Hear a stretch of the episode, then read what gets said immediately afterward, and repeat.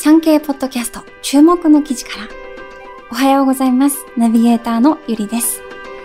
今月は4月22日のアースデーに向けて地球環境や SDGs に関する記事をお届けしていきます。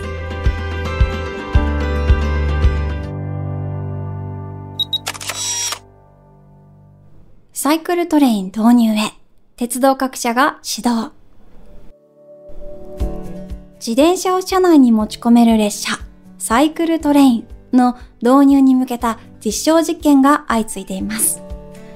自転車と一緒に電車を利用できれば、観光や買い物で自転車を活用でき、新たな需要の開拓につながることが期待されています。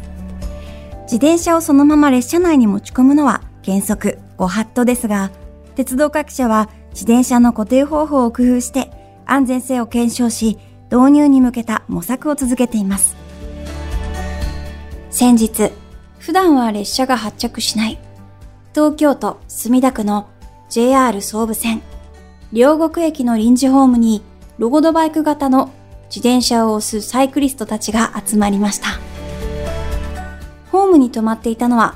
東京と千葉県の房総半島を結ぶ JR 東日本のレンジ列車房総バイシクルベース平成30年の運行開始以来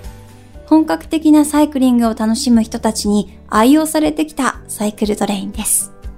一般の列車では自転車を分解したり畳んだりして専用の袋に収納する輪行という方法でしか車内への持ち込みが認められていませんが、6両編成のこの列車にはロードバイクやクロスバイクをそのまま乗せられます。車内に自転車を固定できるラックが99台分用意され、サイクリスト御用達の列車として知られています。NPO 法人自転車活用推進研究会の小林理事長は、ヨーロッパの鉄道では自転車を乗せられるスペースが確保されているのが当たり前。臨時列車だけでなく、一般の列車への持ち込みも認めるべきでしょうと訴えています。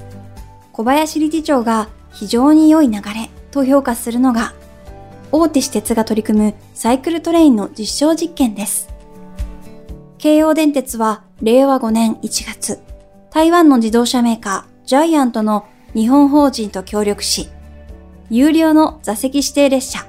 マウント高尾号でサイクルトレインを運行しました。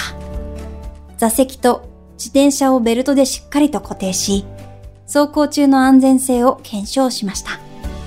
また、西武鉄道は東京都武蔵野市の武蔵境駅と府中市の是政駅を結ぶ西武玉川線で3ヶ月間の実証実験を経て、令和3年10月に導入しました。持ち込めるのはスタンド付きの自転車ですが、普段の買い物などに利用されています。最寄り駅までの移動で使った自転車を目的地でも活用できるのがメリットです。1ヶ月で平均1400人ほどの利用があるといいます。西部では自転車愛好家の利用を念頭に特急レッドアロー号や有料の座席指定列車エストレインを使った実証実験も実施しています。西部の広報部の渡辺香奈さんは環境に配慮した SDGs の取り組みの一環でもあります。と話していました。サイクルトレインは混雑の少ない地方のローカル線で導入例があるものの、都市部の鉄道では一般の乗客との住み分けや走行中の安全性確保など、クリアすべき課題も多いため、実現が難しかったのが実情です。鉄道ジャーナリストの枝久保達也さんは、鉄道各社の取り組みについて、新型コロナ以降、旅客需要が減少しており、自転車愛好家の利用を取り込み、増収と沿線価値の向上を図っていきたい狙いがあるとの見方を示し、自転車を運べることで行動範囲が広がり、観光地での回遊性が向上する効果も期待できると指摘しています。ヨーロッパの鉄道のように通常の列車を使ったサイクルトレインは定着するのでしょうか ?NPO 法人自転車活用推進委員会の小林理事長は、環境負荷の少ない鉄道と自転車は親和性がある。SDGs の対応を考えても、自転車を列車に乗せられないのは大きな社会的損失だ。サイクルトレイン導入に向けた動きを推進してほしいと強調していました。ウェブ産経ニュースから、サイクルトレイン導入へ、鉄道各社が指導をご紹介しました。記事の全文は概要欄、またはチャプターのリンクからお読みいただけます。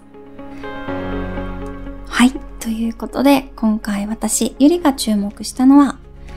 はい。今回はサイクルトレインという自転車を持ち込める列車のお話でした。あの、私はいつも散歩が好きなので、電車に乗ってふらっとどこかに行って、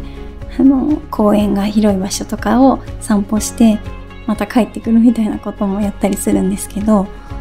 その時によく、こう、駅から公園が離れてて、あの、そこまで行くまでで疲れちゃったりとかすることがあるので、自転車があったらきっといろんなもっと自然と触れ合える場所に行けるんだろうなと思ってワクワクしながら聞いておりました。以上産経ポッドキャスト注目の記事からでした。